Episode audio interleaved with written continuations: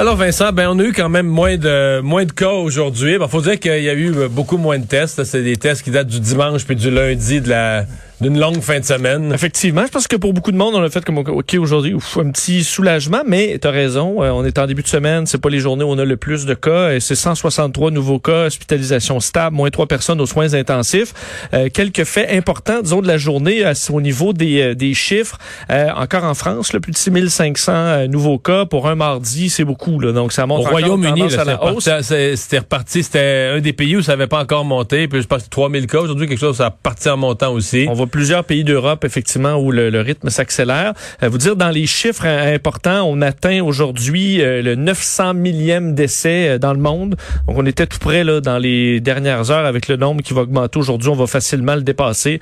Donc, évidemment, un autre 100 000. On, on s'entend la prochaine le prochain chiffre, ça va être le premier million de morts, évidemment, morts confirmés dans le monde. Et dans les chiffres qui grimpent vite quand même, c'est ce portrait des... On a parlé d'ailleurs au, père de famille qui a fait de la la, compilation informatique de ça, mais le nombre d'écoles où on a euh, au moins un cas. Oui, et là, euh, ce qu'on parle, c'est 120 euh, écoles. Il a rapporté des cas de COVID parmi ses élèves ou son personnel en date du 4 septembre. Il faut dire que dans 50 établissements, on est en cours de vérification. donc, c'est pas encore le, la, transmission n'est pas, le, disons, le, processus établi n'est pas complété pour confirmer, mais 70 écoles primaires et secondaires ont au moins un cas de, COVID, coronavirus quitté pour la fin de semaine, on était à 47 de mémoire. Exact. On était dans les 40. Là, on serait à 120. Alors, on voit quand même que le rythme s'accélère. Région de la Nodière la plus touchée, 35 cas rapportés. Euh, le centre des services scolaires des affluents, on sait juste eux, c'est 26 cas rapportés depuis le 1er septembre. L'Outaouais suit. Euh, également la Mauricie, centre du Québec, euh, où on a eu beaucoup de cas. Donc, Par contre, on maintient, on maintient que ce serait dans tous les cas des, des jeunes qui ont attrapé la maladie ailleurs et qui aurait pas eu encore d'exemple de multiplication à l'intérieur des murs de l'établissement scolaire. Dans quelques instants, on va parler, on va parler à Daphné euh, Dion-Vient, qui est journaliste spécialisée en éducation au Journal de Montréal. Euh, pour la hausse de cas euh, au global au Québec, Québec solidaire qui blâme la CAQ, qui blâme le gouvernement de François Legault. Oui, et bon, quand même intéressante sortie de Manon Massé aujourd'hui, qui effectivement dit qu'il y a une partie du blâme pour ces nouveaux cas qui ben, incombe au, au premier ministre. ce qu'elle ce qu'elle dit, donc Manon Massé, c'est en disant aux gens que la seule défaite qu'on avait vécue, c'est dans les CHSLD. Euh, le premier ministre envoyait le message qu'à l'extérieur des CHSLD, ça a bien été. Ça a créé un faux sentiment de sécurité. Et aujourd'hui, il y a du relâchement. On se retrouve en quelques heures d'une seconde, à quelques heures d'une seconde vague. Ce qu'elle disait alors qu'elle était euh, en caucus, le député solidaire à Wendake, euh, dans la région de Québec. donc, elle souhaite que le gouvernement Legault ait un message très clair qu'il le martèle, euh, comme quoi euh, le virus fait des ravages partout, pas seulement dans les résidences pour personnes âgées. Dire qu'on fait quand même référence à des sorties du premier ministre euh, sur le fait qu'on avait gagné et que la seule défaite c'était les CHSLD. Ça fait plusieurs mois. Mais je veux dire, comment je formulerais ça? Mettons cet été, là, pendant 6-7 semaines, on avait vraiment beaucoup moins de cas. Ça a amené un relâchement.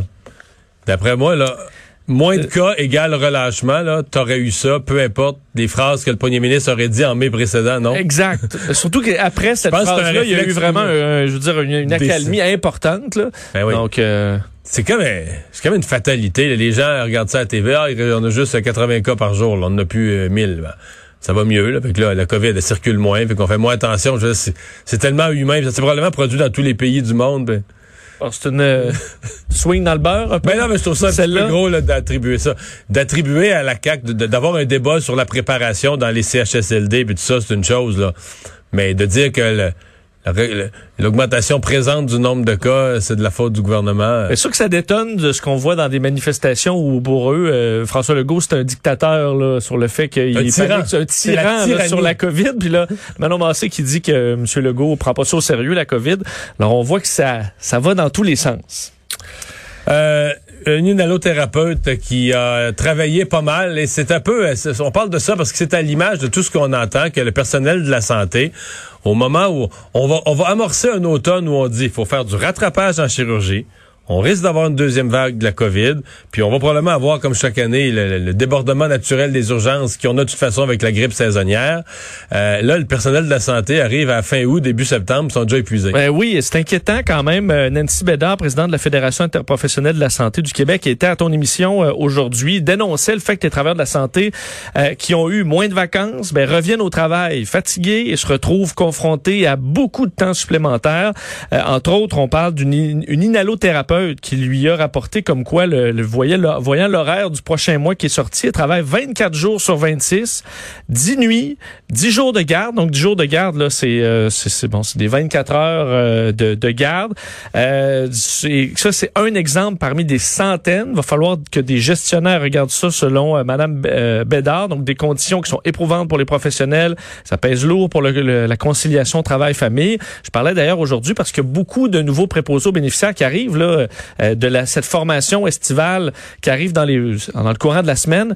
J'ai parlé à une dame aujourd'hui qui disait, on m'a déjà embauché d'un pour l'année, ça c'est clair, mais alors qu'elle va rentrer dans les prochains jours, comme disait 15 septembre, on a, déjà du supplémentaire de bouquet. Là.